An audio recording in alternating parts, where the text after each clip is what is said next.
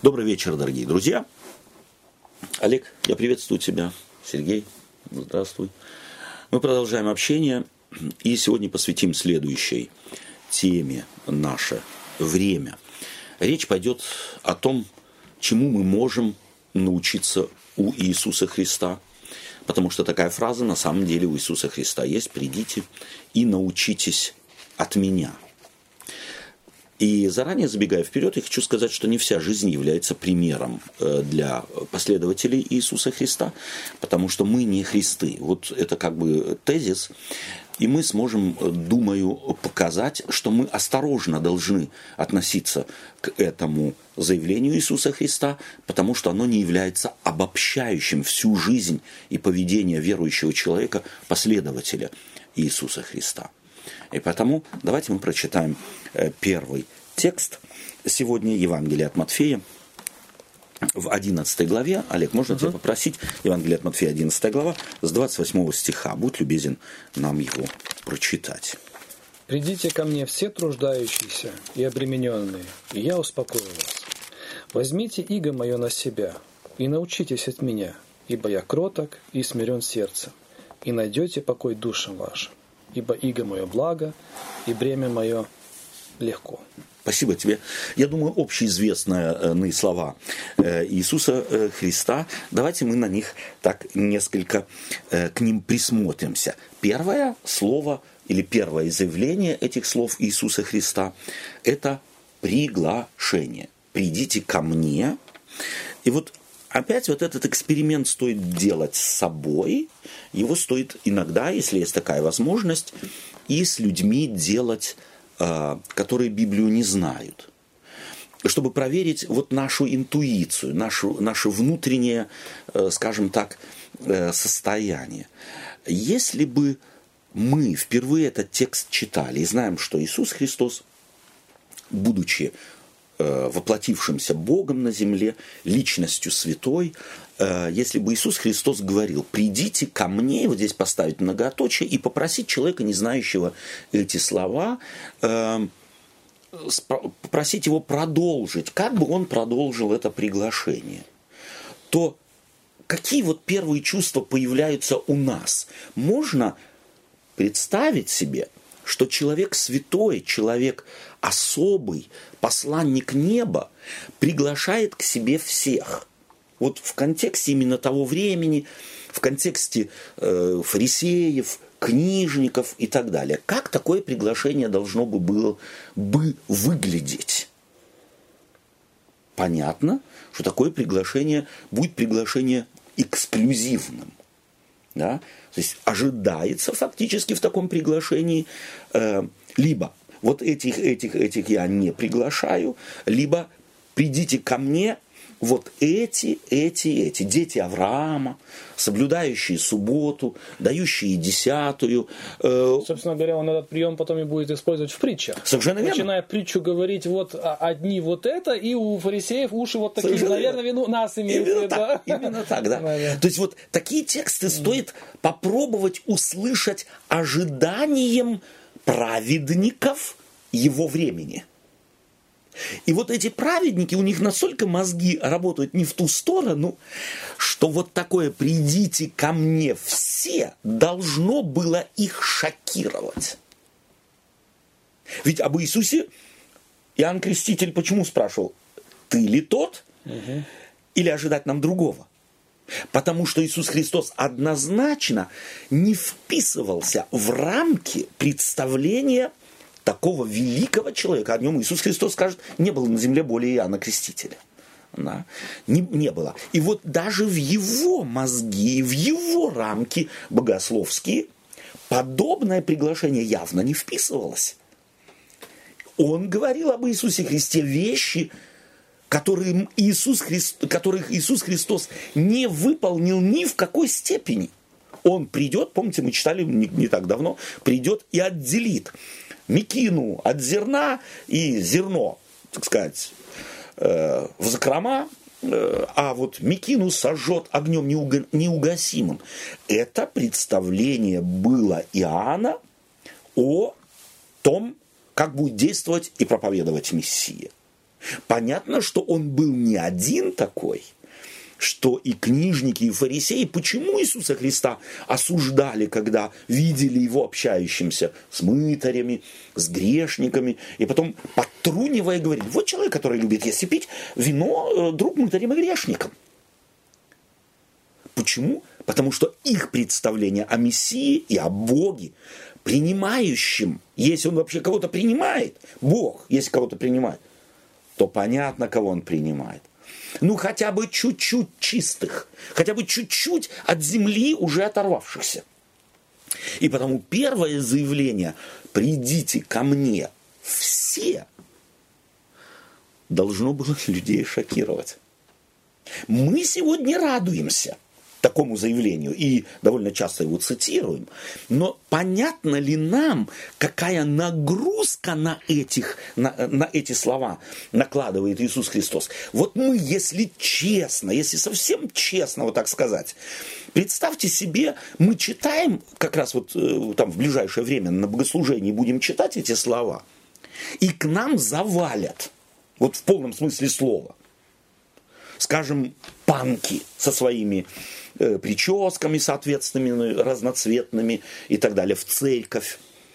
Придут какие-нибудь вот эти э, в черное одеты, как, они, как их называют, э, соответственно, и вот этот вот тренд такой вот среди молодежи, забыл сейчас сказать.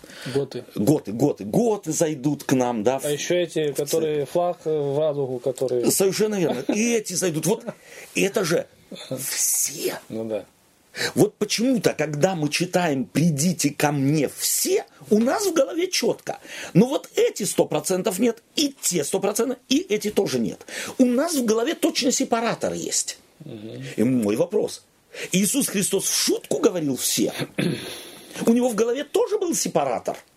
Но это из той же истории, когда мы этот текст уже миллион раз говорили, да нам не всякая власть да. на небе и на земле. Да. Все говорят да и аминь, да. но когда предметно начинаешь э, практически, по, практически да? как люди да. живут, да. то ты видишь, что они этот текст не поняли. Абсолютно. Оно не дошло да. до них, что, да. что этот текст на самом деле несет с собой. Да.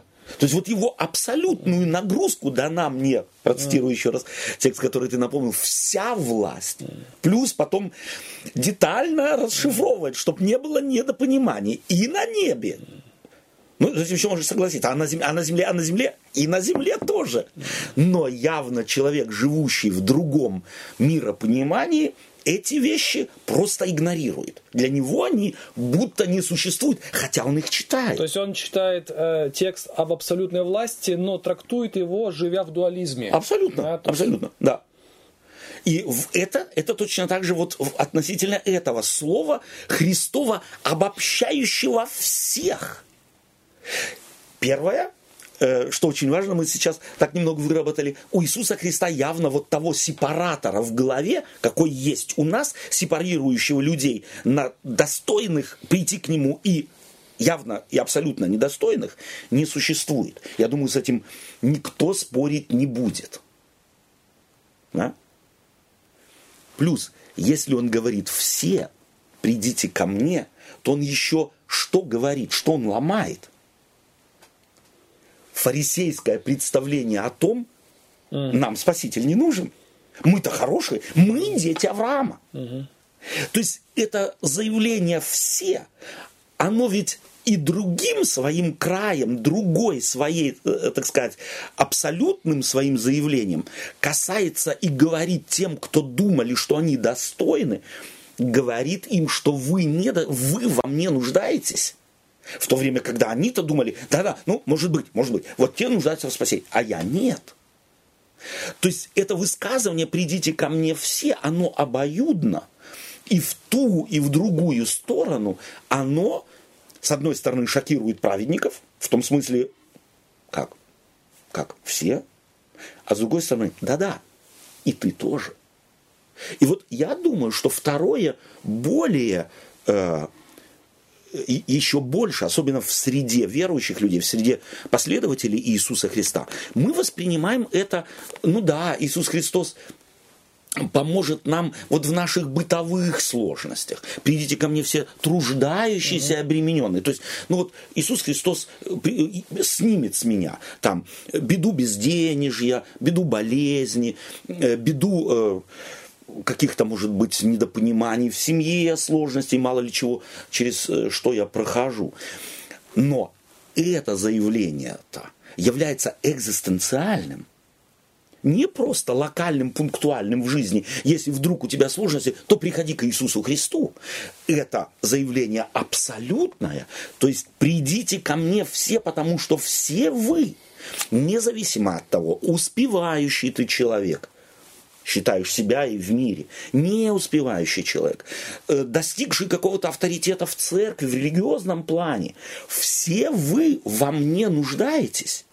На самом деле это Э, одно заявление для одних должно было быть абсолютно разочаровывающим, для тех, кто считали, ну, мы-то от чего-то стоим, а для тех, кого эти достойные держали за дверями своих синагог в те времена, за дверями своих школ, за дверями своего общения, этих это должно было обрадовать. Ага, и мы относимся к тому же. То есть здесь очень близко это к Нагорной проповеди, да, что как раз те, кого отстраняются слабые, немощные, нуждающиеся и так далее, их тоже есть, оказывается, Царство Небесное. Придите ко мне все. И опять труждающиеся и обремененные. Эм, давайте мы попробуем на эту характеристику посмотреть. Люди труждающиеся и обремененные – если посмотреть именно с, не с позиции бытовухи, вот труждающийся обремененный, э, если мы заузим его до бытового уровня, то тогда эти слова касаются на самом деле только определенного сословия, mm-hmm. определенного социального, социальной прослойки. Можем мы это допустить? Нет. Конечно же нет. Конечно, придите ко мне все, предполагает, следовательно, и вот э, вопрос труждающиеся и обремененные. Это какие? Это люди, которые, допустим, обременены смыслом жизни. Вот они не видят э, принципиального смысла, ради чего жить, для чего жить этот человек может быть успешен. Он, да. не, он как раз не находится на вот этом э, Сам низком, низком на, где, где у него проблемы на бытовом уровне. У него проблемы больше интеллектуального уровня. Да. Да. Душевного, Душевного смысла уровня. жизни. Да. Да. А куда, откуда я, э, где я, куда иду? То есть вот mm. на самом деле э, экзистенциальные э, вопросы. То есть на самом деле Иисус Христос хочет сказать, дорогие друзья, вот это состояние и должно быть нормальным состоянием. То есть э, состояние человека ненормально, если он, живя в этом мире, начинает осознавать, что его жизнь когда-то кончится, и не спросить себя, а вот моя кончина, с чем она связана? Что меня ожидает за? Какую роль играет в моей жизни смерть? Почему я должен умирать? Спасет меня мое богатство? Умру я лучше? Есть лучшая смерть? И, скорее всего, есть смерть лучшая, есть смерть худшая. То есть, если я понимаю, что есть тот, кто смерть победил, то тогда и моя смерть условная вещь. Почему? Потому что она тогда на время. Если кто-то победил смерть, и я в это верю, то тогда моя смерть явление временное. Если же я в это не верю, то есть не принимаю и не знаю, может быть, что есть некто, кто смерть победил, то тогда тем паче должен возникнуть вопрос. Люди сегодня э, еще смерть не побеждена. Да. Но да. люди э, состоятельные платят миллиарды, чтобы их там потом заморозили. Это да. еще гарантии никто не дает. Совершенно верно. Может, Экспериментов таких Да, может быть, через 15 да. лет наука так продвинется, что мы вас с холодильника да. вымем да. и сможем, так да. сказать, да, к да. жизни вернуть. Да. Но люди э, пользуются этим шансом. Да. Это лучше, чем ничего. Угу. И вот ключевым словом для меня здесь является «я вас успокою». Цель какая у Христа? Снять напряжение. Снять напряжение.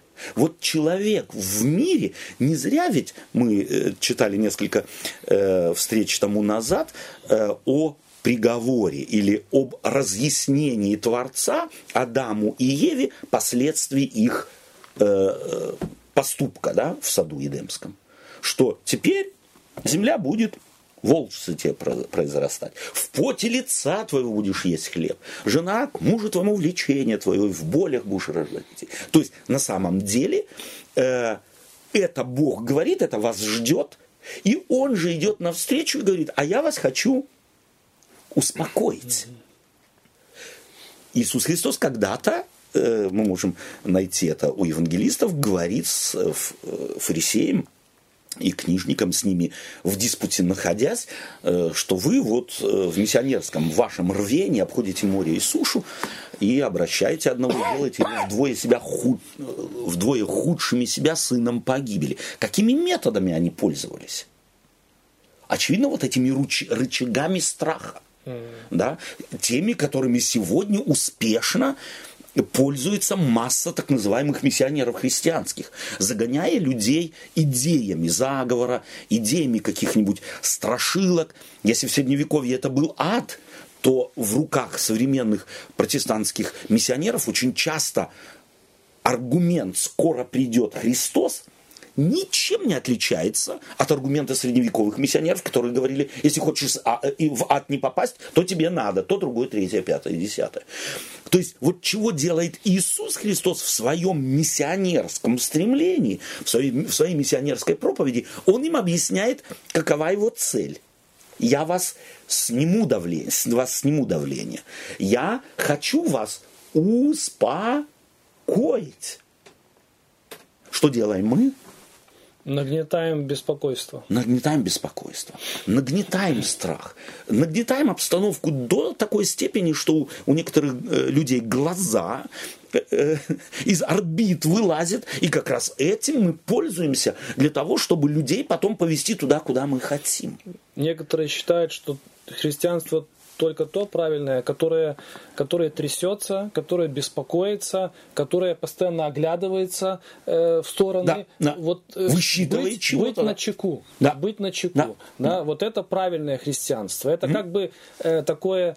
Э, это значит, ты бодрствуешь. Да. Вот. да это значит, ты бодрствуешь. То есть, э, если ты не трясешься, то ты не бодрствуешь. Если ты просто освобожденным живешь и следуешь обязанностям мужа, обязанностям жены, обязанностям гражданина, просто обязанностям христианина, но без вот этих вот, э, так сказать, давлеющих над человеком страхов, а вдруг я оступился, а вдруг нет, вот это как раз считается как-то вот э, не совсем мы христианство ощущаем. Да. И даже если, допустим, у таких э, людей есть дети, и эти дети, не дай Господь, э, вдруг начали читать книгу э, которую как бы читать вроде бы в церкви не рекомендуют, mm-hmm. или попросились пойти в место, которое mm-hmm. в церкви не рекомендуют, то не беспокоиться по этому поводу, это тоже считается признаком mm-hmm. не очень-то таким вот христианским. христианским. Mm-hmm. Да, нужно трястись, потому mm-hmm. что вот вот сейчас смотри, mm-hmm. если ты сейчас не вмешаешься, случится что-то mm-hmm. страшное. Mm-hmm.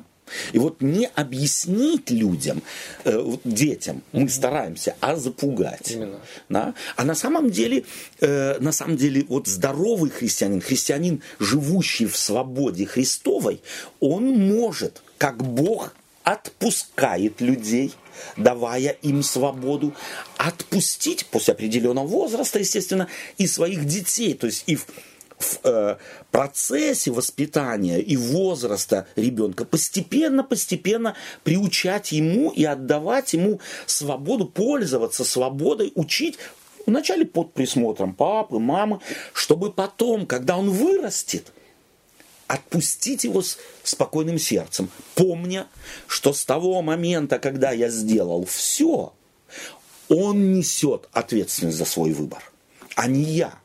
И не надо хвататься за баранку и руль жизни моего ребенка, а оставить ему рулить, как он хочет, потому что он не я, он не клонированный папа Вендель, да, а он другой, он другой человек с другими вызовами жизни, с другими задачами, с другими проблемами, нежели я проходил, а потому и решения их у него будут другие. Мы об этом как-то уже говорили с вами, что для меня в воспитании, в частности, э, молодежи и детей очень важный вопрос. Итак, я хочу вас успокоить. То есть, если мы в ключе Христовом хотим в мире действовать, то мы должны к тому же стремиться.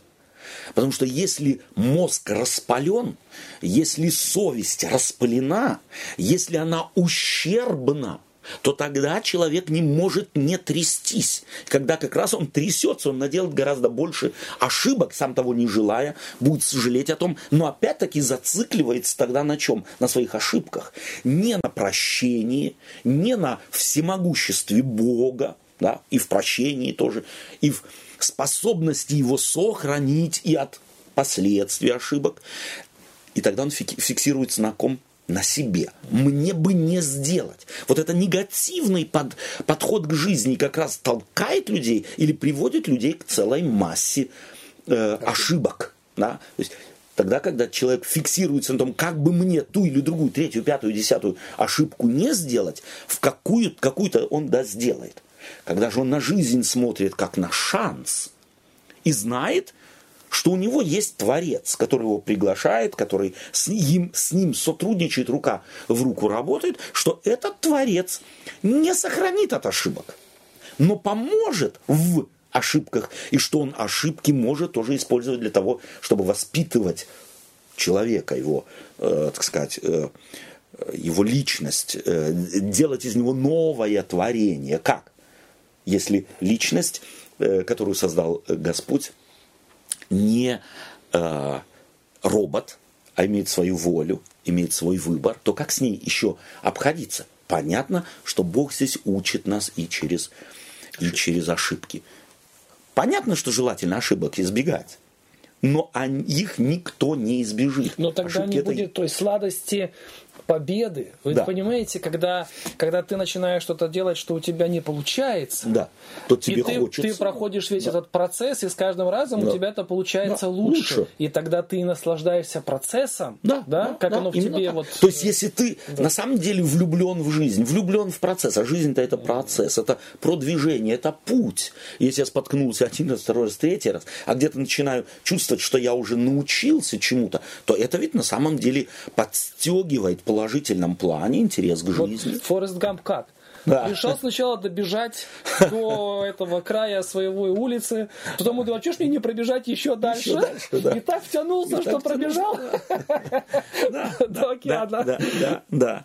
Эм, то есть вот для меня здесь я вас успокою. Вот всех тех, я всех приглашаю. И я всем, вот как тем крайним, которых праведные исключили бы из такого приглашения, и тем праведным, которые считают, что этот зов общий, вовсе это и не для нас, да, как тех, так и других Бог будет успокаивать успокаивать. И причем по количеству вот этих притч, где он, Иисус Христос да. делит эти две категории, уже видно, что э, эта группа, кто его слушали, это были люди в танке. Да. То есть им нужно, было, их нужно было бомбардировать этими историями, именно так. Именно потому так. что... Чтобы до них дошло, да. да, чтобы пробилась весть, э, именно благая весть, да. добрая весть. А вот благая, добрая весть не может, ее продукт благой и доброй вести должен быть благим. Страх невозможно категоризировать как продукт благой. Да? Эм, отцу, э, если у человека отбивают желание к активной жизни какая-то весть, то она не может быть благой, э, то есть радостной, евангельской. Да? То есть продукт сам тоже говорит за себя, то есть он показывает на ту весть, мы ее-то можем назвать как угодно, но если ее э, результат является негативным, то и весть неблагая. То есть, если я на консервной банке написал сахар, а там на самом деле соль, то от этого соль не станет сахаром. Так и если я на моей вести написал благая весть и даю ее людям, а люди в результате моей благой вести начинают бояться, начинают чураться, начинают страховаться, перестраховываться, то это однозначно не благая весть. Не успокаивающая, а напротив, э, людей загоняющие в некий э, ментальный тупик или узость какую-то, где человеку остается исключительно на самом деле только э, бояться и э, э, собственно говоря, чураться самой жизни, э, не рассматривать ее как нечто благое, доброе, где я могу, выпрямившись, жить и радоваться. И следующее, давайте мы посмотрим. Казалось бы, я, да, и я успокою вас. А следующее, возьмите иго мое на себя. Что такое иго? Да, что такое, кстати? Что такое иго? Давайте мы... У тебя есть какая-то идея? Нет.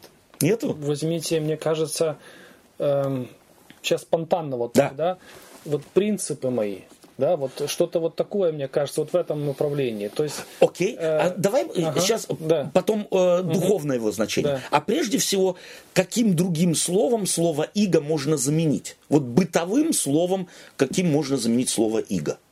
Иго. Мне сейчас ярмо в голову пришло. Ярмо? Да. Ну, да. Есть... Хамут. Хамут. О! Хамут, да. Хамут. Mm. И вот давай остановимся на слове хамут. То есть вот прочитаем. Прочитаем это вот так. Возьмите хамут мой на себя. Да. О! Mm.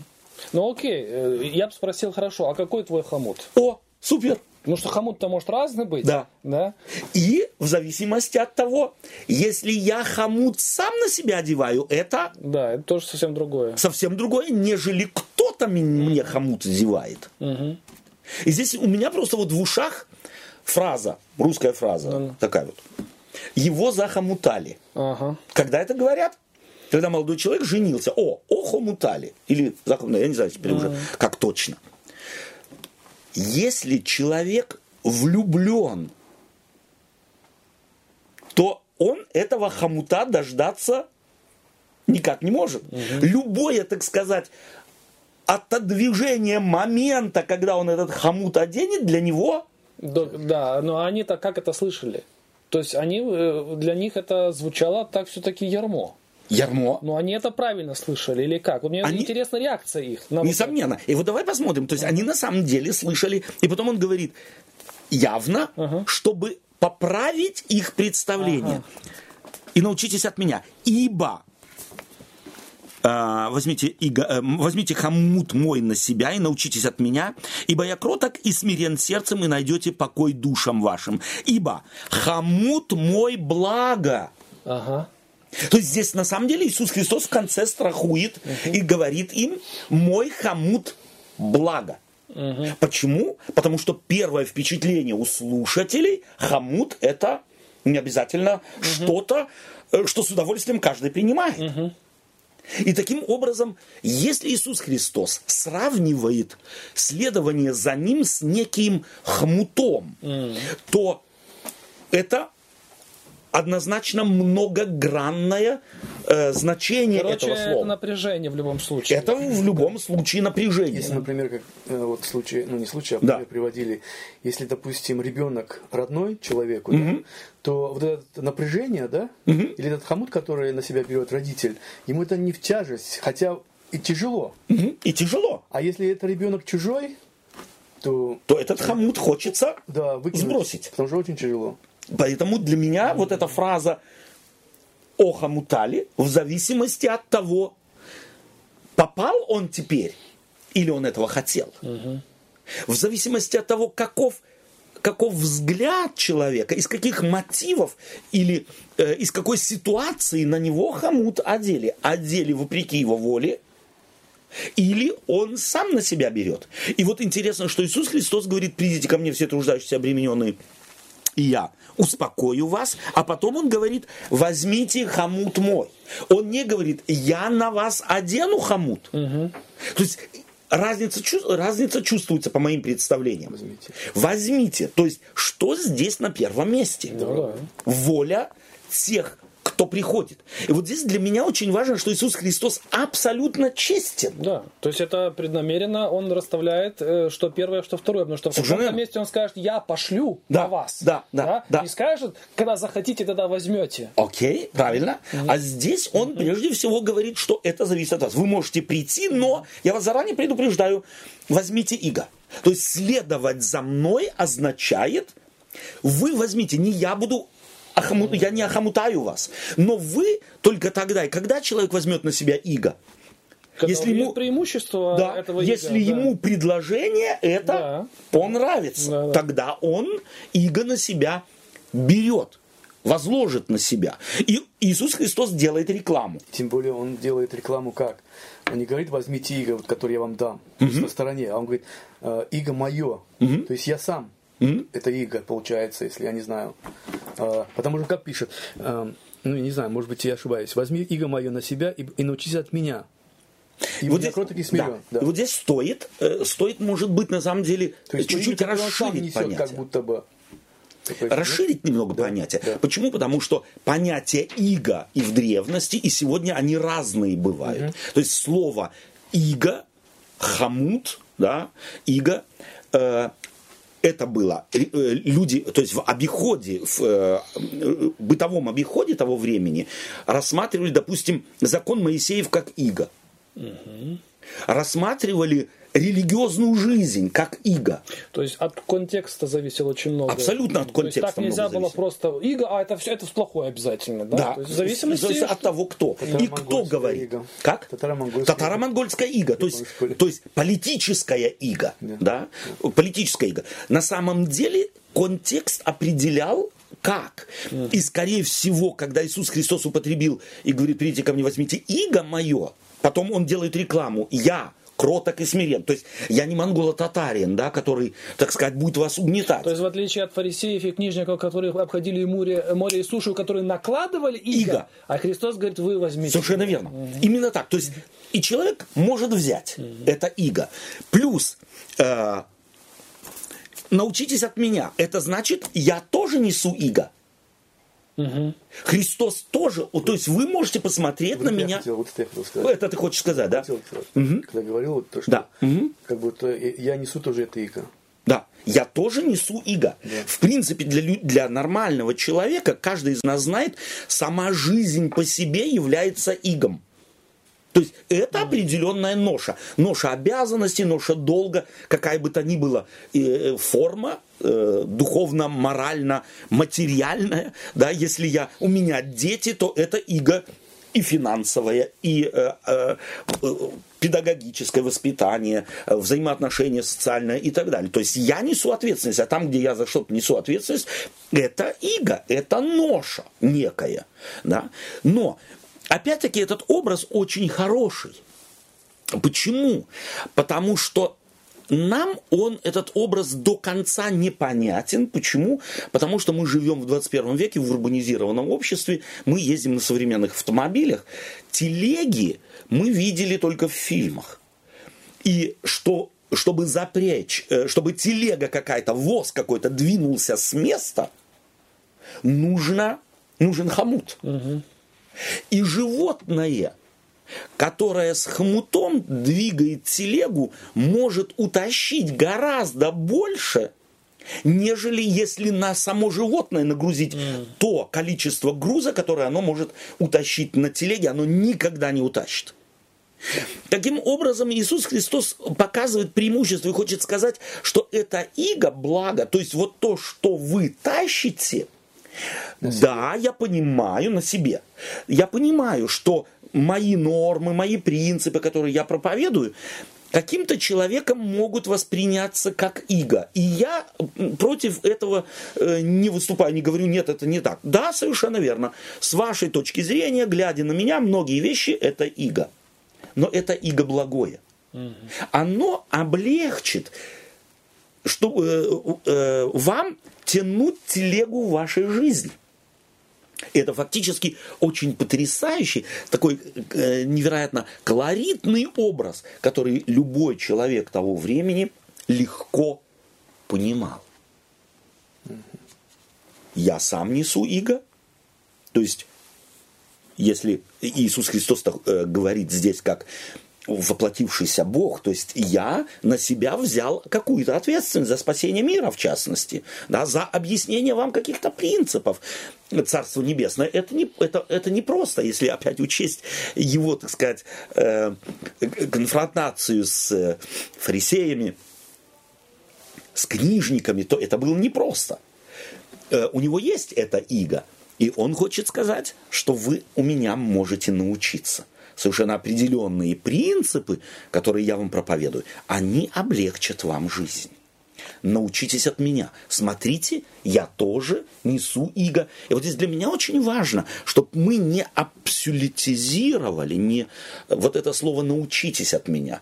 Мы можем у Иисуса Христа, мы не можем у Иисуса Христа научиться всему – Потому что Иисус Христос прежде всего был воплотившимся Богом. И он пришел в этот мир прежде всего не чтобы нам пример дать, хотя и эта фраза у Иисуса Христа есть, Евангелие Иоанна, угу. когда он на гомовение совершает, «Я дал вам пример». Но это «я дал вам пример» не абсолютное заявление, а исключительно в взгляде на то, что он вот здесь и сейчас сделал – да?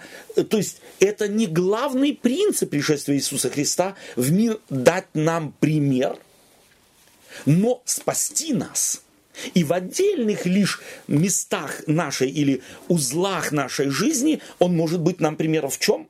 В готовности взять на себя иго. Это только потому, что уже человек не может Э, абсолютно безгрешной жизни жить. Абсолютно, совершенно. А, а Иисус, Он это сделал. Он это сделал. И уже, уже не пример для нас. Да.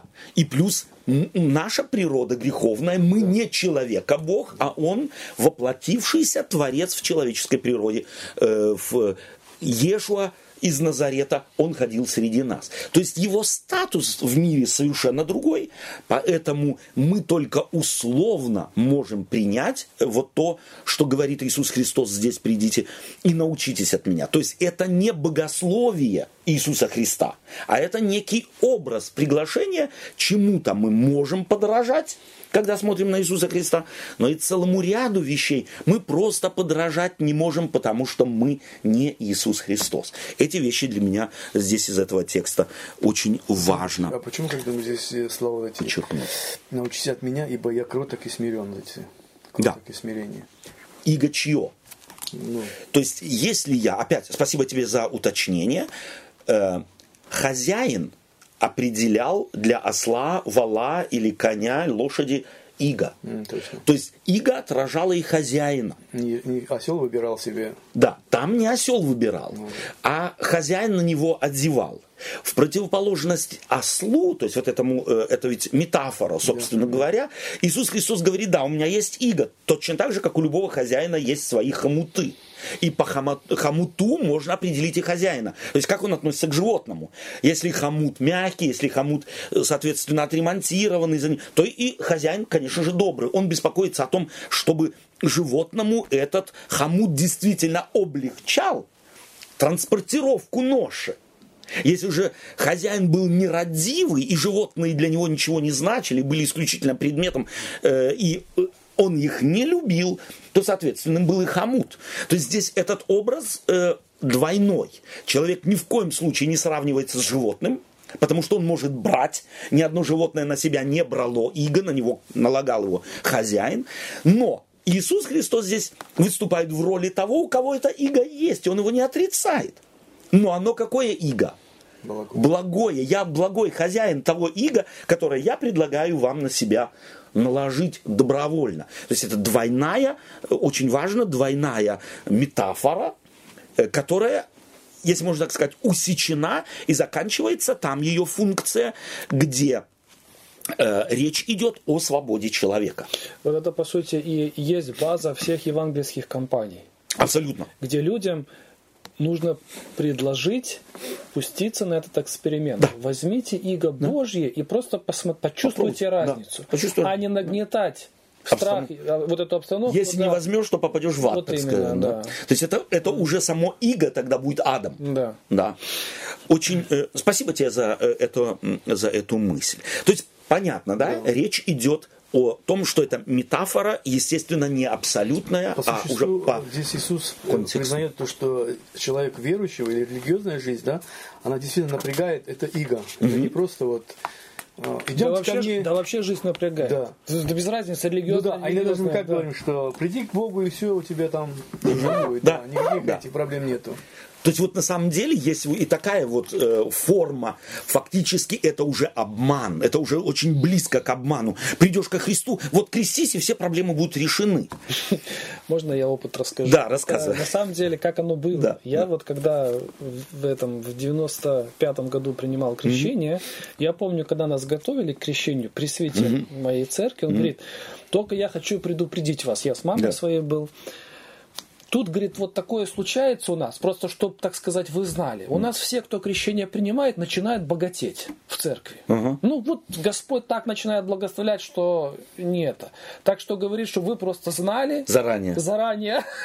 Но честное слово, мы когда с мамой после этого и шли домой по дороге, мама, естественно, о чем думала.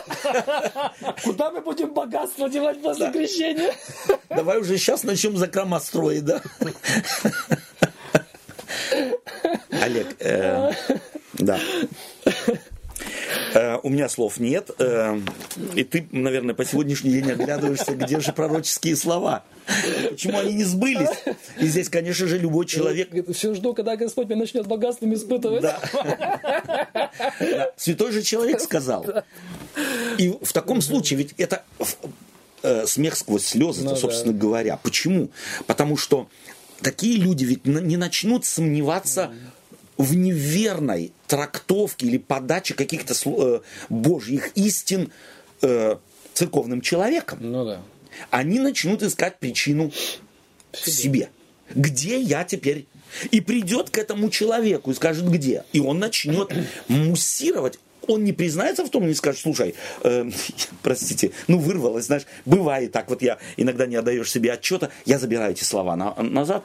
Жизнь, в принципе, будет такой, как была, если, может быть, еще и не хуже. Да, вот не удивляйтесь тому, что жизнь может на самом деле и хуже стать. Почему? Потому что стандарты-то наши другие. Мы ожидаем от крещения, взлета. Мы ожидаем от того, что приходим ко Христу, к Спасителю мира. Мы ожидаем действительно вот этого некоего чуда освобождения. Но оно может и не прийти. Вот то, чего ты ожидаешь. Твои ожидания может, могут не сбыться. Напротив, ты будешь тогда субъективно чувствовать, что что-то здесь не срастается. И такой чел- человек не станет говорить, я извиняюсь, э, простите, да, все нормально. Э, Жалко, жалко, что такие на самом деле, и это ведь часто очень случается, что подобные, подобные казусы, за которых можно и нужно только извиняться и говорить, ну, простите, иногда бывают и такие казусы в нашей церкви. Э, Давайте прочитаем в 13 главе Евангелия от Матфея, стих с 3 по 8. 13 глава. Будь любезен, э, Сергей. И поучал их много притчами, говоря, вот э, вышел сеятель сеять. И когда он сеял, иное упало при дороге, и налетели птицы, и поклевали то. Иное упало на месте каменистое, где не, э, немного было земли, и скоро взошло, потому что земля была неглубока. Когда же взошло солнце, увяло, и, как не имело корня, засохло. Иное упало в тернии, и выросло терни и заглушило его. Иное упало на добрую землю и принесло плод. Одно во сто крат, а другое в шестьдесят, иное же в тридцать. Кто имеет уши слышать, да слышит. Спасибо. То есть, кто имеет уши слышать, да слышит. То есть, что этим призывом э, подчеркивается? Что иметь, иметь просто уши и слуховое этот э, здоровое, это, самое, это еще недостаточно. Окей. А если таким призывом заканчивается какая-то речь, то на что намекает говоривший? Понять, что надо, о чем он говорит. Слушайтесь внимательно, что я говорю. То, что я сказал, с двойным дном. А Кто имеет уши. То есть, ты не смотри на поверхность того, что я сказал. Здесь больше, чем можно воспринять просто слухом. Здесь больше. Давайте с 18 стиха, может быть. Олег, будь любезен. Вы же выслушайте значение притчи о сеятеле. Ко всякому слушающему слово о царстве и неразумеющему приходит лукавый и похищает посеянное в сердце его. Вот кого означает посеянное при дороге. А посеянное на каменистых местах означает того, кто слышит слово и тотчас с радостью принимает его, но не имеет в себе корня и не, и не постоянен. Когда настанет скорбь или гонение за слово, то тотчас соблазняется. А посеянное в тернии означает того, кто слышит слово, но забота века сего и обольщение богатства заглушает слово, и оно бывает бесплодно. Посеянная же на доброй земле означает слышащего слова и разумеющего, который и бывает плодоносен, так что иной приносит плод во сто крат, иной в шестьдесят, а иной в тридцать. Спасибо. А, о чем эта притча? О семени или о роде почв? О роде почв. О роде почв. Она, мне кажется, вот перекликается с тем, что мы первым читали. Mm-hmm. Да. Да? То есть семя брошенное там, где ермо сам ты себе надеваешь, да. оно пропускает э, корни. Да. Да, а там, где оно надето было, уж неизвестно кем, да, да то есть под давлением, во всяком случае, mm-hmm. то оно... Да, вопрос... то есть, на, самом деле, угу. на самом деле речь не о семени, mm-hmm. а речь о почве. Какая, э, в принципе, э, эта притча, негативная или положительная? Положительная. Положительная? В чем ее положительность? В том, что семя бросается на всякую почву. О! То есть Бог не обходит Сеятель, кто здесь сеятель? Придите, э, то есть, да, придите ко мне все. Все. Семя бросается на всю, на всю почву. почву на, независимо mm от. Бросается. mm Таким образом, опять сеятель, понятно, это опять тот, кто в первом случае, нами только прочтенными словами Иисуса Христа, призывает всех к себе, придите ко мне. Mm-hmm. Здесь он является сеятелем, бросающим свое семя благодатного слова, благодатного призыва, благодатного влияния на любой, любой род почвы. Угу. Опять мы видим, что вот это всеобъемлющий образ всеобъемлющего служения Христова здесь тоже представлен. Опять, какой сеятель на самом деле сеет на любую почву? Да, Какой? это какой-то дилетант. Это дилетант какой-то. Даже дилетант и то да, будет посеять. стараться, чтобы да. картошка упала там или... Это, это, только, это только богатый дилетант, который просто так швыряет что-то и это самое не оглядывается. То есть э, на самом деле опять здесь показывается совершенно жизни несоответствующая притча. В жизни так не бывает э, сеятель старается не сеять в терн, он не старается сеять на дороге, он старается, чтобы в добрую почву попал попало зерно. На самом деле этот сеятель другой, ему чего-то не хватает. Но о том, что кто этот сеятель, сомнений нет. Это Христос сам. Следовательно, то, что он делает, не является дилетантизмом, а является желанным жестом. Таким образом, он что говорит? Чему учит? Придите все.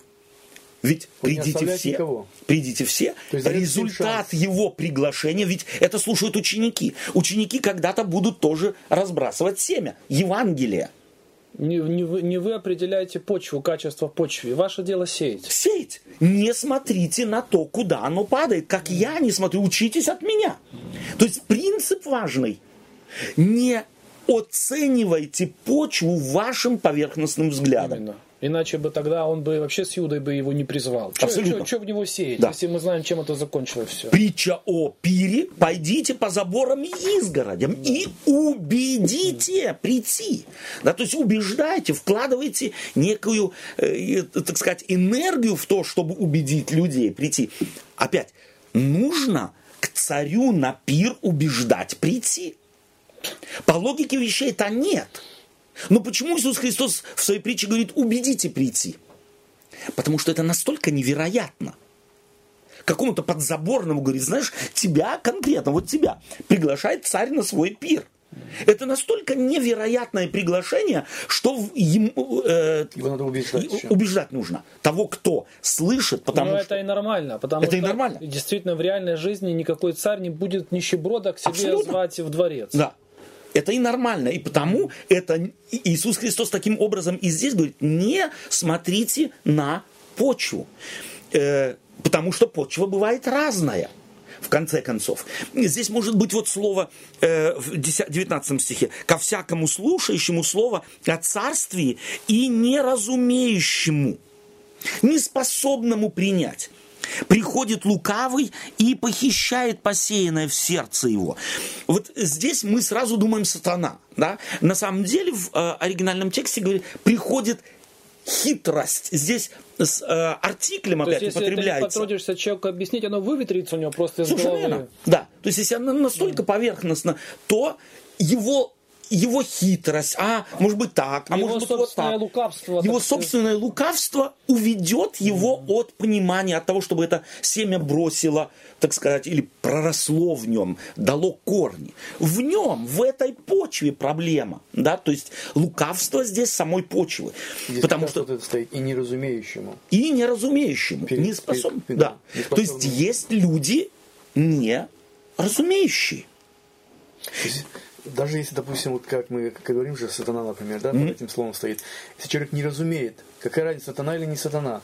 Если он не принимает это слово, неразумеющий, Да. а То принимает. есть не способный что-то принять, э, что-то понять. То Виноват проблема он. во мне получается, или этой, а, Да. не, а не в каком-то постороннем лице.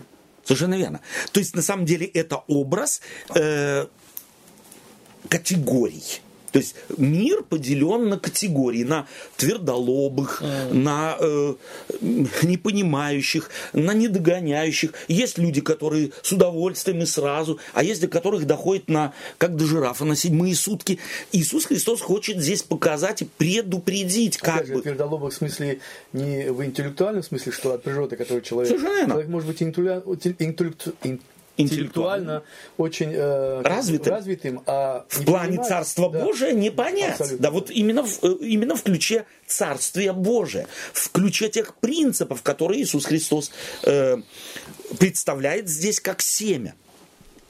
А посеянный на каменистых означает того, кто слышит слово и тотчас с радостью принимает. Но оно вот как бы зажегся человек, Эмоционально. эмоционально и на уровне эмоций. Вот ему нужно эти эмоции под- подде- поддерживать. Но вместе с тем сеятель не говорит. Тут будет эмоционально, э, не буду сеять.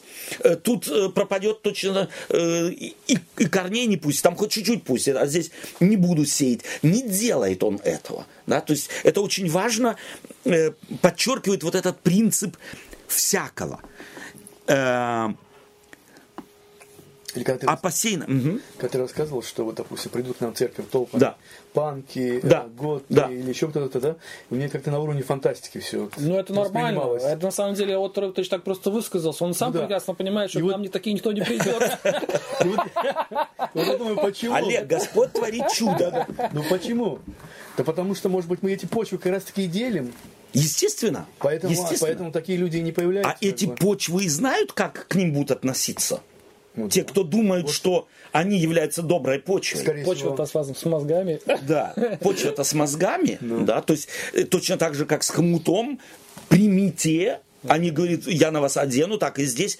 Почва-то сама не принимает, да, почва, или принимает очень поверхностно. Почва с мозгами, то есть э, но вы не смотрите, и я, как сеятель, я не смотрю на категории. Я стараюсь везде и кругом. Э, Вот интересно, в этой притче для меня совершенно изумительно. да. поч- почва-то она и как бы признает, что э, церковь является репрезентантом Бога, Да. и как раз у почвы проблемы с этим репрезентантом. И потому, Несомненно. так сказать, они говорят, не-не, Да. я, если что, дома сам буду Да. как-то там Да. пытаться. Да. Из Да. этого, Да. понятно, Да. ничего, как правило, не получается, но э, так как Наземная себя- служба наземная явно- служба себя дискредитировала до такой Да. степени, что, ну, что там ловить? Я Да. знаю, если я такой приду, какой я вот есть, Да. Меня таким не примут. Значит, меня надо... надо- будет играть двойную жизнь. Я не хочу. да. Не хватает, что я на работе играю Да. это, еще там где-то играю. Мне надо снимать с себя. Именно. Да. Я как, э, как панк не могу на работу прийти. Да? Там мне говорят, вот есть Именно. На работе рамки. мне дресс-код, Да. там то все я в Из- церковь да. хочу прийти так, как я хочу. Да. Но в церкви мне начинают говорить, Да. это ты одел неправильно, это нельзя, в этом Да. перед Господом предъявляться нельзя, женщине не объясняет, это сними, это вытри и Да. так далее. Человек скажет, знаете что, Совершенно идите вы со своими Да. этими... И таким образом, фактически-то э, Господь приглашает всех принять хомут на себя, полагая, что этот хомут и изменит где-то постепенно. То есть само, сам образ семени ведь предполагает, что нужно время да, для прорастания. Это не... То есть христиане в большинстве своем готовы принять готовых. Да. Да? На самом деле уже... Вот хороший фильм, извините, есть. Да. Можно, да? Сейчас Конечно, это, конечно. э, сериал «Хоумленд» называется, да? Может, слышали? Да, вы? слышал, слышал. но- Вот как вербуют, э, в данном случае негативный смысл, да, как вер- вербуют вот эти радикальные исламисты, да, то есть они человека понимают, что человек существо э, очень хрупкое внутри, да, да. и потому для того, чтобы достичь своей цели, его, ну, чем ты его будешь, ну, кроме смерти, да? Да. а если ты от него что-то большего хочешь, ты должен убедить его, чтобы он сам захотел Да, это сделать. конечно. А для этого требуется терпение и иногда Да. годы. Годы. Работать с человеком, убеждать его, чтобы твои мысли стали уже Его его, мысли, мыслями. да. Тогда, естественно, Да, да, негативный Да. пример, но, Но так функционирует работает и другое. Естественно, да. однозначно, однозначно. И оно, собственно говоря, должно гораздо больше, эффективнее работать положительно, нежели отри- если отрицательное удается посадить и взрастить, Именно. то положительное тем паче должно бы быть. Э, Ведь каждый человек, люди по природе своей не лишены здравого смысла, да, а потому положительное должно быть давать больше и быстрее э, всходы э, и результат. Э, Понятно о брошенном в терни, Иисус Христос объясняет, кто слышит слово, но заботы века сего, то есть отвлекает человека и так далее. Само, сам образ ведь как почвы утоптанной, как почвы каменистой, как почвы э, заросшей там те- терном и так далее. Это ведь для Иисуса Христа образы, которые такими не остаются. Да? Как жизнь меняет хомут, так и эти образы почв, они не приговорены для того, чтобы такими остаться. Потому Христос и сеет, чтобы почва эта изменилась. Потому что, как ты правильно сказал, реплика, почва-то с головой. Да? У почвы-то есть здравый смысл, у почвы-то есть право выбора. Да, принять семя или не принять. И потому Иисус Христос только, скажем так, мгновенное состояние почвы описывает, но не предполагает, что эта почва всегда без изменения такой останется. То есть это притча как мотивация для почвы. Для сеятеля. В первую очередь для сеятеля. Потому что если я сею се- э, само семя, то А, везде должно сеяться, да? да, сеется везде, и нам нужно понять вот этот очень, очень важный образ.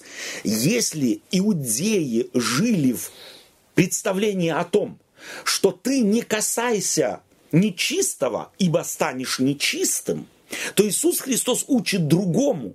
Если ты чистый, касайся нечистого, и нечистое станет чистым, потому что чистый к нему прикоснулся. Он меняет образы. Потому и семя здесь является тем, что меняет и не почву тьма по уничтожает свет, а свет рассеивает тьму. Рассеивать тьму, совершенно верно. И потому свет с удовольствием идет в тьму, потому что знает, что ему э, не надо бояться тьмы, тьма должна бояться его. Вообще интересно, что э, вы поправьте меня в этом вопросе. Больше Да. понимаете, что одно из последних вообще вот достижений э, ученых в области исследования мозга, это так называемая вот эта нейропластичность нашего мозга, что ведь есть устоявшееся мнение, особенно у многих людей, что от определенного какого-то возраста человек просто становится деревянным, и ты хоть убей его, все, ну вот поезд его уже ушел. Да. А вот эти исследования как раз опровергают это, что пластика наших вот нейронов да, в головном мозге, Да. она сохраняется до самой смерти человека. Да, с возрастом, конечно, она Замедляется замедляется, но, но- это означает, что человек в любом возрасте может изменить свою жизнь. Абсолютно. И, Олег, интересно, что как раз эти исследования показывают. Если я приму эту матрицу, что я деревянный, вот после Да, определенного да. мозги деревянные, Да. то я и буду деревянным. Естественно, да. А вот как раз Евангелие хочет сказать, нет, ты не деревянный, ты можешь измениться. И это, собственно говоря, вот та подспудная весть. Каждый человек в любом возрасте, если он захочет. Да. Я беру хомут, а значит, я, я и могу меняться. Но если это из добровольности и из того, что я понял, что это мне Это как мы говорили про Самсона. Да. Если я верю, что в волосах это все, да? Совершенно то есть верно. вот это Да. играет вот этот момент, который мы Да. недооцениваем. Недооцениваем. Совершенно верно. И последний пассаж этой притчи совершенно изумительной, посеяна же на доброй земле, означает слышано, э, слышащего слова и разумеющего, который и бывает плодоносен. Так что иной приносит плод. Так что приносит плод. И вот здесь опять вот тот же самый эксперимент. Как вы думаете, сколько же эта плодоносная земля принесет плода? Ну, в идеальном случае так, давайте еще добавим. Давай еще добавим, да. Все-таки ж... э, 120. Да, случаи 120. особенные. Да, слушай, это особенный, это особое семя, особая земля. И за земля какая, земля, земля. Да. Ну, здесь, здесь. И вот интересно, что Иисус Христос реалист. Да, реалист. То есть он это ведь фактически, когда фарисеи слушали, то они однозначно, это не к нам. Кам- э, дар- утоптанная земля, камни, это тоже не к нам. И э, э, черным, это, это тоже не к нам. Доброе. О, о, о, давай. Вот, вот это как раз мы. И сколько там, и сколько, и сколько. Читаем, сколько? Ну, понятно, сколько. У одного столько, у У другого одного столько. а у другого столько. То есть и почва сама по себе, сам сеятель это знает. Даже если она добрая, то она не способна сплошь 100% принести. И сеятель, нормальный сеятель, рад и какому проценту? Это вот то, о чем мы говорили, то, что Каин позавидовал Авелю. Да, Да? Моисей говорит, не, не всем будет переть, так сказать, да? Однозначно, да, да, да. То есть, и вот э, э, сеятель что говорит, чему он рад? Он только 100% рад? Нет. Или если только 30% скажет, урожай не снимаю. Или он и этот урожай снимет. Вот здесь с категорией мышления Иисуса Христа для него и 30% это неплохо. И тот, кто в винограднике последний час работал, получит, получает такую же... такую же... То есть на самом деле вот Иисус Христос ломает стереотипы э, религиозных людей, именно вот на самом деле э, одеревеневших, вот неподвижных религиозников своего времени, меняет им взгляд. И апостолам своим, дорогие друзья, и 30 это тоже класс. Если ты на самом деле работал над почвой какой-то, если ты действительно сеял, ты сеял, то ты будешь рад и любому результату. Результат э, Бог, сеятель, оценивает не по количеству. Ему любое количество достойно того, чтобы урожай снять. Это точно так же, как любой, кто над садом работает, не скажет так, всего три яблока, я ожидал 30, я эти три снимать не буду. Он же их снимет, Да, естественно, с ним. и, и будет радоваться, и будет говорить, слушай, всего вот, три, надеюсь, что в следующем даже году. если бы там, не знаю, э, бывает вот эти, занимаются там, да, эти на подоконниках, там, купил там, Да. думаешь, что мандарины теперь буду выращивать, да. Вот такое что-то вылезет, такое одно, да. И всем показывает, фотографирует, Показываешь, шлет. фотографируешь, и главное, все, значит, я сейчас еще Да. проанализирую, Да, что да, я да, сделал да, неправильно, и на следующий год там Будет или больше, больше, больше, да, да. вот никто так не думает, что теперь все заброшу и не Да. буду делать. То есть совершенно изумительная притча, которая подтверждает наши выводы и предыдущего Интересно, что отрывка. Иисус Христос не говорит в притче это. Иногда Он, э, так сказать, в своих притчах э, встраивает действия каких-то э, третьих лиц. Да, да, да, да. А здесь Он никак не говорит, что э, а вы, если почва не, не вскопанная, а вы вскопаете. Да, Да, да, да, или да, да, да. уделите терни, Да. или то. То есть совершенный вот этот нейтралитет. Да, вот мне вот это нравится, э, почему-то такая параллель, когда вот когда люди проповедуют слово в церкви да, или где-то еще, то позволь вот этому семени, которому ты сеешь, вот оставь это на, во власти Бога. Да. Да? Да. Как оно там будет прорастать или не будет вообще. Не надо вот этим бульдозером наезжать на этого человека, да, и смотреть, где там то семя, оно Да. правильно Да. упало, неправильно Да, да, упало. То есть Да. вот не заниматься вот этим. Это не, не в твоей компетенции, Нет, так сказать. нет. И вот давай мы сейчас посмотрим следующий отрывок. «Не всякий, говорящий мне, Господи, Господи, войдет в Царство Небесное, но исполняющий волю Отца моего Небесного, многие скажут мне в тот день, Господи, Господи, не от Твоего ли имени мы пророчествовали, не Твоим ли именем бесов сгоняли, и не Твоим ли именем многие чудеса творили, и тогда объявлю им, я никогда не знал вас, отойдите от меня, делающие беззаконие. Опять, вот это слова Христовы. Эти слова Христовы. В связи с тем, что мы только что прочитали, мы пассажи, э, так сказать, э, вырываем, понятно, из, Да. э, из Евангелий.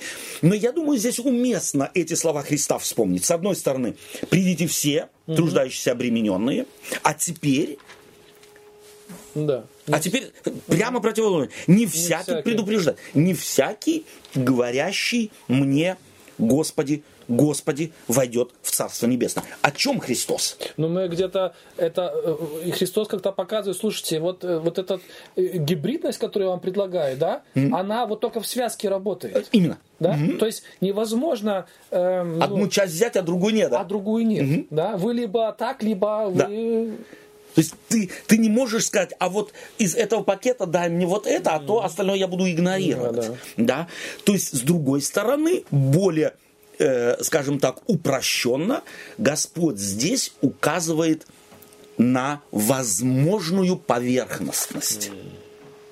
Не исповедание уст.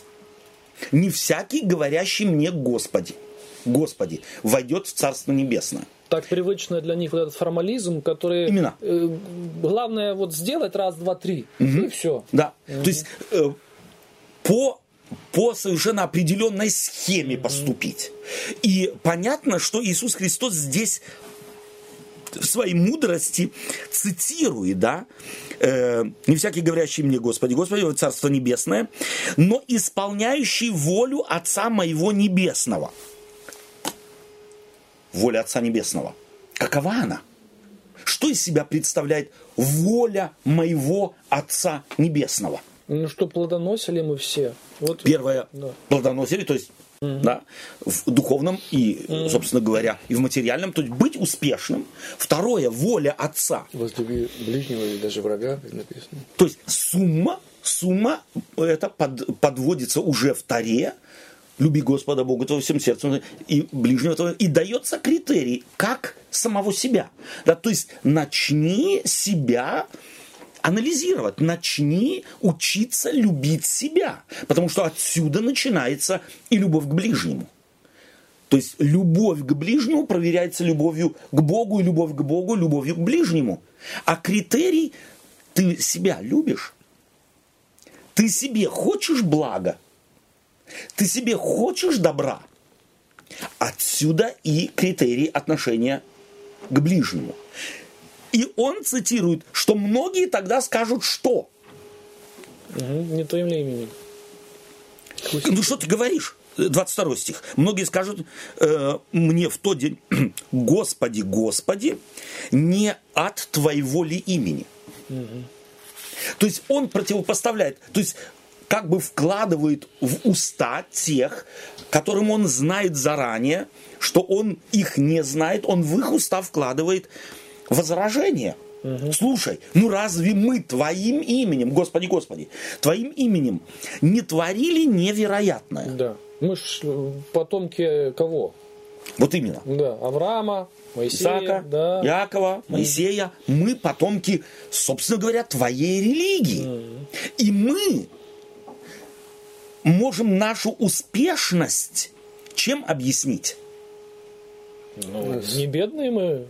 Не бедные, мы чудеса творили. То есть, если кто-то только преуспевал там, я знаю, в семье, в быту, э, в социальном плане, то мы, мы чудеса творили. Мы многие чудеса творили.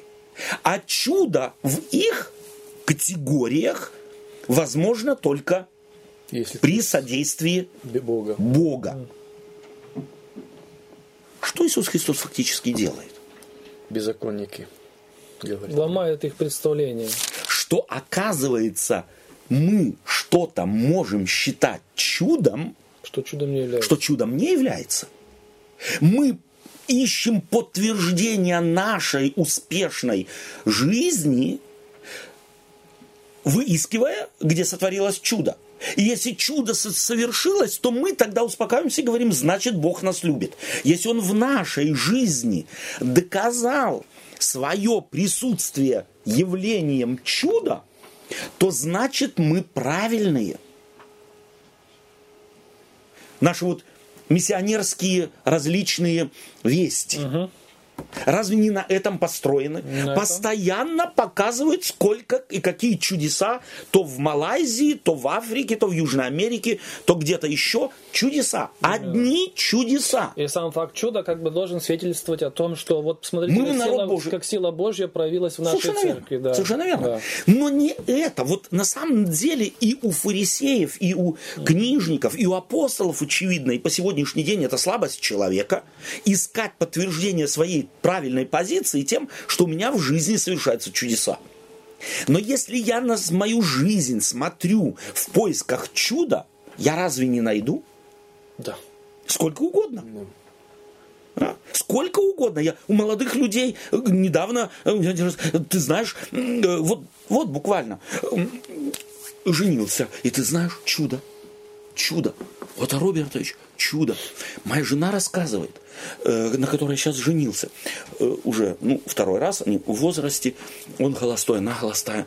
Я молилась Господу, чтобы мой суженый, его звали вот так, и чтобы он пришел вот с теми цветами, и такое количество, поэтому я узнаю чудо. Так и вышло. И имя совпало, цвет цветов и количество совпало. Все. Божий выбор. Я говорю, ребята, вот теперь работайте над тем, чтобы это действительно превратилось в чудо, потому что цыплят по осени считают. А у меня был похожий случай, вот, Робертович. Когда-то, когда я только пришел в церковь, был, ну, там, какой-то очередной праздник, там мы там Да. собрались, молодежь, всем этим делом, и мне нравилась одна девочка. Да.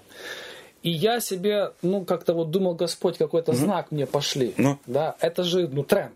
Ну да. Да, Да, то Ну, есть понятно. без знака, Верующий без человек знака ничего. Особенно от в делах, Господа должен в делах быть семейных, Да. это без, без чуда никуда. Абсолютно. И там, значит, такой конкурс был. Значит, бралась открытка, на ней было написано пожелание, открытка рвалась, там резалась пополам, они все скидывались потом в мешок, перемешивались, и потом каждый вытаскивал, и каждый должен искать свою половинку. И что вы думаете?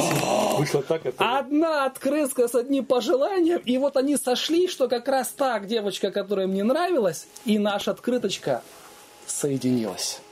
Вы можете себе представить, что для меня этот знак Олег, значил? сколько ночей не спал?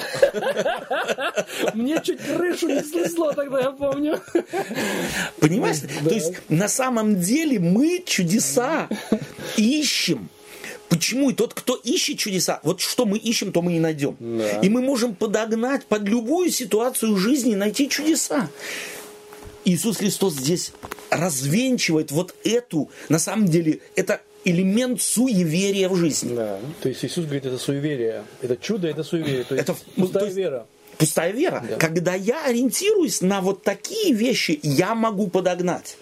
Не без того, что Господь может делать Вообще-то, чудо. на самом деле, настоящее чудо любит, когда, наоборот, его за чудо не считают. И тогда оно Именно так. доказывает, что оно чудо. Да, тогда Господь где-то Да. тебя ведет, Да. если можно так сказать. То есть, на самом деле, вот человека Господь учит от обратного. Они смотрели на чудеса. И я могу, если я ищу чудеса, все объяснить чудом. На самом деле. Господь говорит, это не доказательство. Даже чудо, вот для нас, живущих, сориентированных на чудеса от Господа, нам нужно это однозначно сказать. Даже чудо не является доказательством того принятости, богоугодности и правильности твоей позиции, дел твоих и поведения твоего. Никак, нисколько. Вот, читай, не наши слова, Господни слова. Многие-то и, понимаете, многие и истинность своей веры, своей церкви объясняют чудом.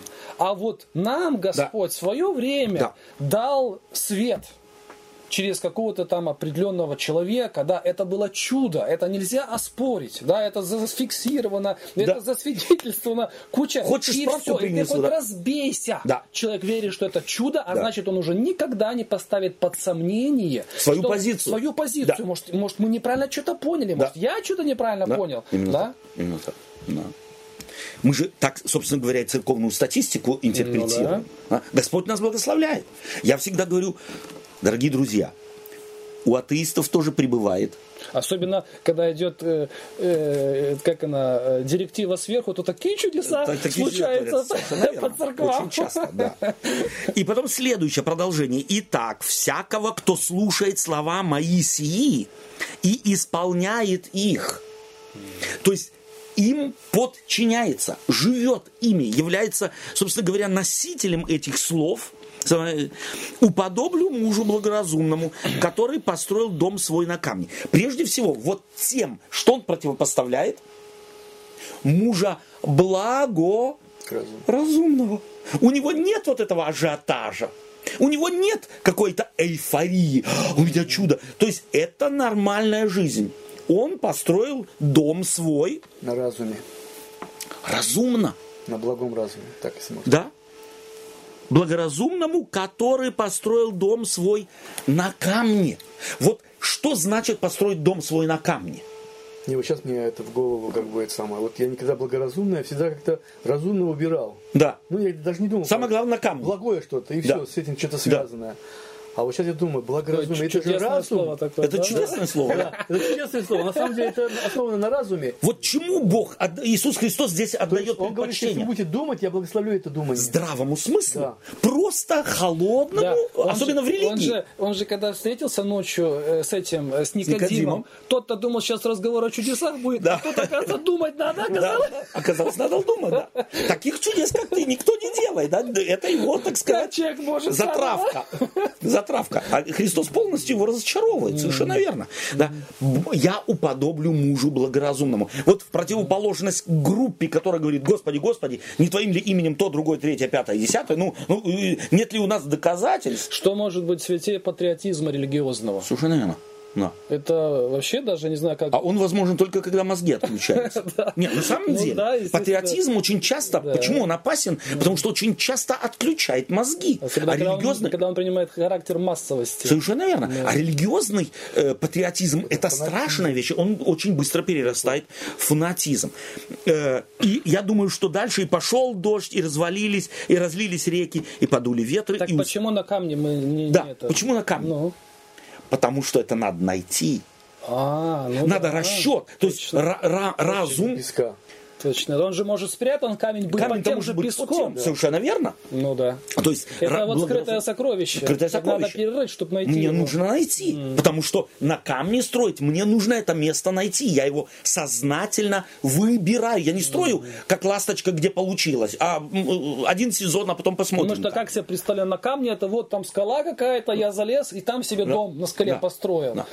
Но мне-то нужно ее найти. Ну да. Не всякая скала подходит под дом, и даже если. Внешне может выглядеть одинаково. Там песок, здесь песок. Совершенно верно. Но ты на камне построено, это совсем... Тот, кто дом строил, тот прекрасно знает, что э, это надо найти, это место. Я должен его зондировать, я должен к нему присмотреться. На самом ли деле это место пригодно для того, чтобы дом строить. Если польются, если я на дне ручья высохшего строю. То есть таким да? образом Христос говорит, э, то, что я вам проповедую, Да. я не боюсь, что вы будете его проверять на прочность, ставить вопросы Да. и копать все глубже Да. и глубже, чтобы проверить, это Да. камень или это Да. подделка. У Да. меня нет никаких проблем с этим. Мы же говорим, да, зачем задавать вопросы, так все понятно. Да. Зачем сомневаться, да? Копайся, ищи и, спра- и спрашивай себя, солидно ли это, от Бога ли это, э, устоит ли мой дом веры, мой дом э, религиозный, мой дом мировоззренческий, или это просто дутая, э, дутая вещь. Вот это вот э, популярная, может быть, популярность э, среди верующих, когда верующие стараются найти волю Божию или знак какой-то получить. Может быть, это и есть И вот главное, находят там. Вот в чем дело. Э, может быть, есть вот это вот то, что представление об, о вере чуть э, другое, ну или э, такое вот, что ну Бог откроет, Бог все сделает за тебя, Да. как бы получается. Да, да, очень часто. То есть вот это на самом Бог деле... определит, например. Да. И я вообще восторгаюсь в христианстве, как часто Иисус Христос апеллирует к разуму. Вы должны быть разумны. Да, вот э, девы, мудрые и не мудрые. Да? Что стоит в основе? Мудрые, а э, так сказать, э, притча о э, розданных талантах. Тот, кто закопал, лукавый раб и ленивый, то есть, а в оригинале стоит не мудрый, да, вот лукавство не мудрый, то есть хитрый, который вообще-то не понимает, что там, где он э, не совсем чист, он не дружит с головой. Да? Он думает, что можно Бога обойти. Это глупость. То есть на самом деле у Господа в Библии разум стоит довольно, довольно высоко. Почему опять? Потому что гностики в те времена чем аргументировали? У нас есть чудеса, у нас общение с ангелом, мне дух открыл, мне то другое, третье, пятое, десятое. Нет, дорогие друзья, нет, дорогие друзья. И вот эти слова Христа подобраны и э, Матфеем в частности против вот этой тенденции. Читаем следующий э, э, с первого, с первого теперь э, стиха в седьмой главе.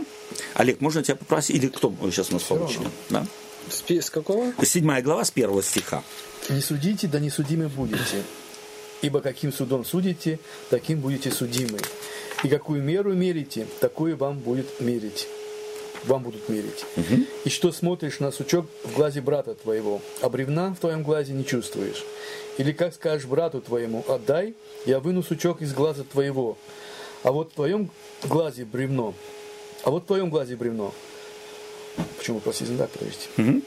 Лицемер, вынь прежде э, бревно из твоего глаза, и тогда увидишь, как вынуть сучок из глаза брата твоего. Супер. К чему подводит Христос здесь? Чем я, кем смотри. я должен заниматься? С собой занимайся. У меня может быть бревно перед глазами. Я думаю другого. Вот эта склонность опять людей на самом деле подозревать, что заблуждается кто-то. Вот в немецком языке эта как раз фраза, она народной стала. Бред vom Kopf. Да? То есть на самом деле ты можешь ходить с доской перед глазами Не замечай. и не, не видеть ничего, и думать, то есть настолько привыкнуть к этому, что считаешь твое поведение абсолютно нормальным. Опять вот тот принцип, о котором мы часто говорим. Кому обращает Иисус эти слова?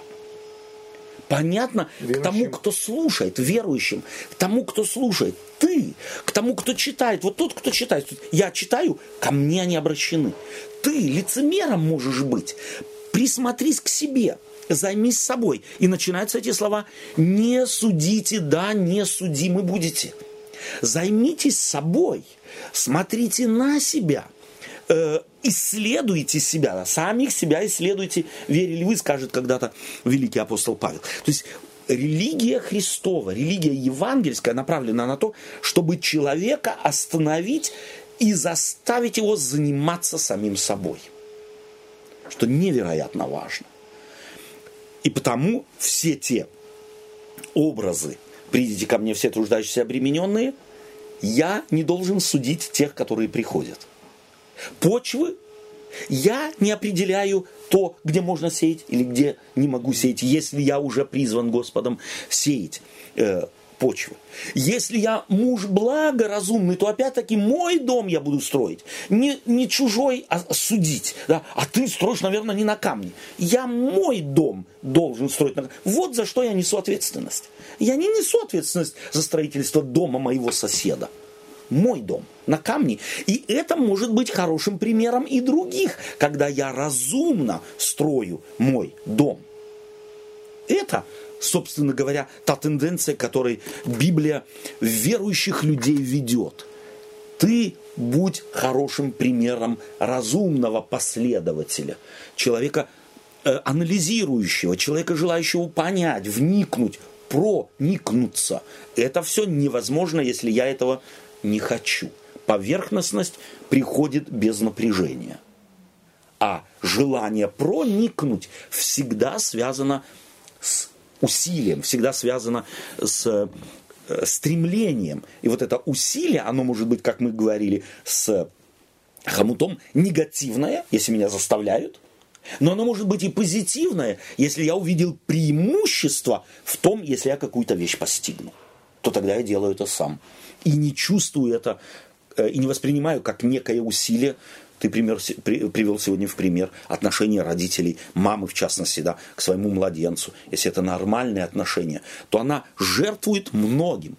Но это для нее удовольствие. Хотя со стороны смотришь, бремя. Да. А, ты вырежешь, может быть, давай мы выключим, да. чтобы не вовремя не начало. И последний пассаж читаем. 28 глава, 20 стих. 28, 20. Угу.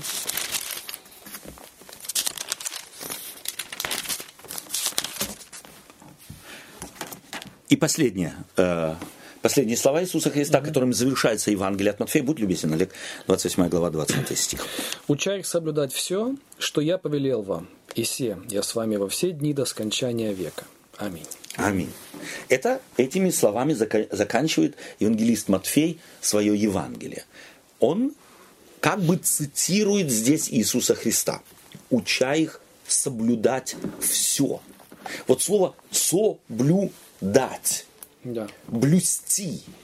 Что это в религиозном смысле э, расхожим значит?